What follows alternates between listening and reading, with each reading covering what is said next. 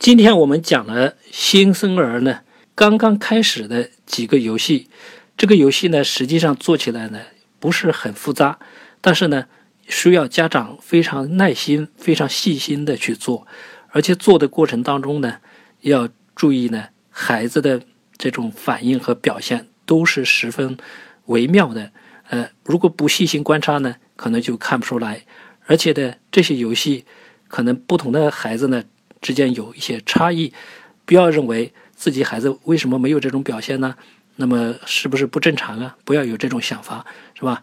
这孩子呢，在某一个范围内的反应都是正常的。